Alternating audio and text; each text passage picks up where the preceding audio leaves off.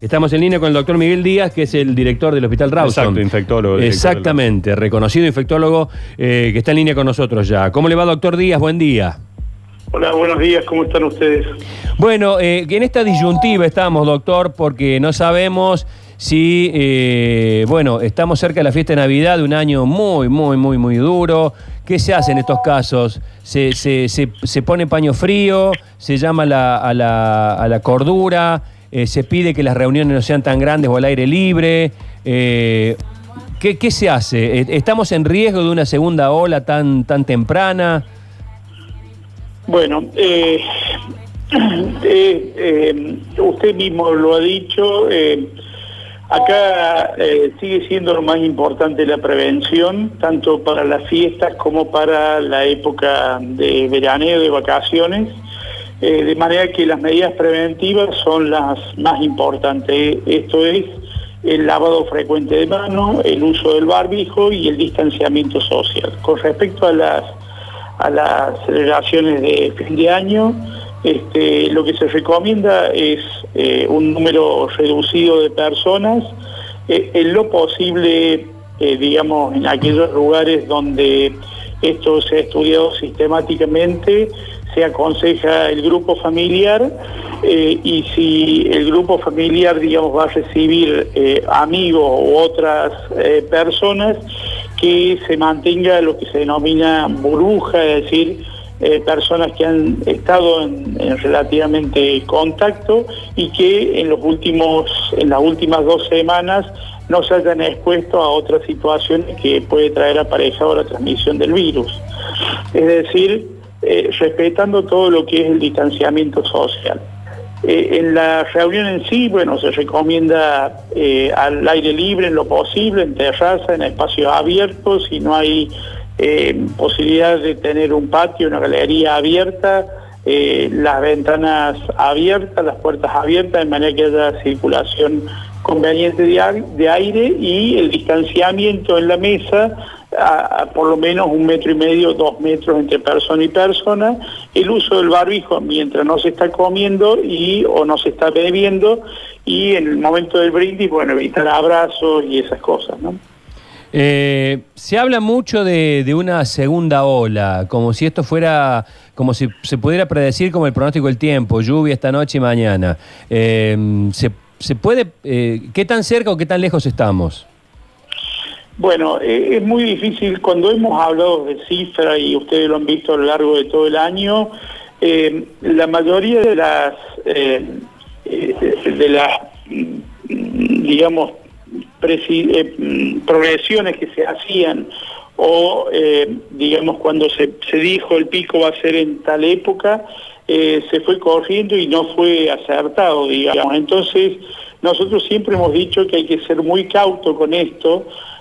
Uno va a tener la, la posibilidad de hablar como hablamos del pico cuando el pico ya pasó y la segunda ola cuando ya estemos en la segunda ola o haya pasado. Por eso es muy importante las medidas preventivas. Si bien algunas eh, proyecciones hablarían de que las más optimistas, que el pico lo tendríamos en marzo, como ha sucedido a- en otras regiones que a los dos o tres meses se produce el pico, lo tendríamos en marzo. Acá hay que tener en cuenta que probablemente ya eh, esté, eh, digamos, eh, se empiece con la época escolar, eh, se empiecen con eh, las clases seguramente presenciales y un montón de otras actividades que este año no se han dado, de manera que eso va a tener también sus consecuencias y hay que estar muy alerta eh, con respecto a esto. Por eso las medidas preventivas siguen siendo lo más, importante, ¿no? Doctor, a partir de esta semana, bueno, se ha informado y ya se están implementando esto de centros de testeos en la Plaza San Martín, en Parque de la Nación, en la ex Plaza Vélez Arfiel. ¿Usted podríamos hacer desde aquí una recomendación a que la gente que pueda vaya y se haga el testeo, que van a tener los resultados en, en un par de días quizás para saber si nos juntamos o no? Me parece que sería bueno, ¿no? Es un mensaje de ese tipo. Eh, sí, eh, eh, es un elemento más a, a tener en cuenta a la hora de juntarse, ¿no? Es decir, hacerse un análisis, hacerse eh, un, un test serológico o un test un hisopado para, para tener cierta seguridad, aunque esto no invalida la posibilidad de que la persona esté cursando la incubación de la enfermedad y llegado el momento de la reunión de la fiesta pueda transmitir el virus. No sé si, si me explico. Sí, sí, claro. que sigue siendo lo más importante la prevención, es decir, el lavado frecuente de manos, el uso del barbijo y el distanciamiento. Si puede concurrir a hacerse a hacerse el testeo, bueno, es un elemento más a tener en cuenta, pero lo más importante es lo preventivo. ¿no? Eh, una de las discusiones y algo que voy a poner en la mesa dentro de un rato, eh, para acá para que conversemos, es eh, que se han dado algunas discusiones familiares sobre familia grande o familia chica, sobre si nos juntamos los 20 con que nos juntamos todas las navidades o si esta vez preferimos una reunión de 4, de 5 o de 6. ¿Cuál es la recomendación? Mire, eh, en, en, primer lugar, eh, es muy difícil cuando las personas no se han juntado durante todo el año impedir que en cierta forma se, se, junten eh, para esta celebración. No obstante, como dije al principio, se recomienda el grupo familiar porque sabemos que el grupo familiar conviviente es el que menos va a transmitir. Cuando vienen personas de afuera, eh, la transmisión eh, puede aumentar o el riesgo de transmisión aumenta. De manera que se aconseja la, familia conviviente. Si hay personas de afuera, respetando el aislamiento y algunas cuestiones muy prácticas que es, por ejemplo, que una sola persona manipule la comida o sirva la comida, que una sola persona eh, maneje la vajilla. Que tengan las personas que van a concurrir a la casa una bolsita de papel o algún reservorio aireado para la colocación del barbijo, pues el barbijo no puede quedar en cualquier lado. Este, el lavado también frecuente de mano en ese momento, antes Bien. y después de comer, de manera que son cuestiones prácticas que se pueden respetar. Otra cuestión es mesa única o mesa separada, en lo posible mesa separada, donde el grupo familiar esté por un lado, los visitantes estén por el otro, y si hay una sola mesa, que esta mesa, esté dispuesta con los comensales en zigzag, es decir, distanciamiento de un metro y medio, dos metros entre cada uno, de lado a lado, y en zigzag, de manera que se respete el distanciamiento frente a frente. Eh, son medidas prácticas que probablemente se puedan hacer, este, y bueno, eh, me parece a mí que eh, respetar el distanciamiento y el uso de los barbijos y la dos frecuente de mano es lo más importante en este caso. Eh, Daniel Friedman, tenías una pregunta. Sí, exacto. Doctor Díaz, eh, en Chile y en Brasil se está verificando un aumento continuo de casos.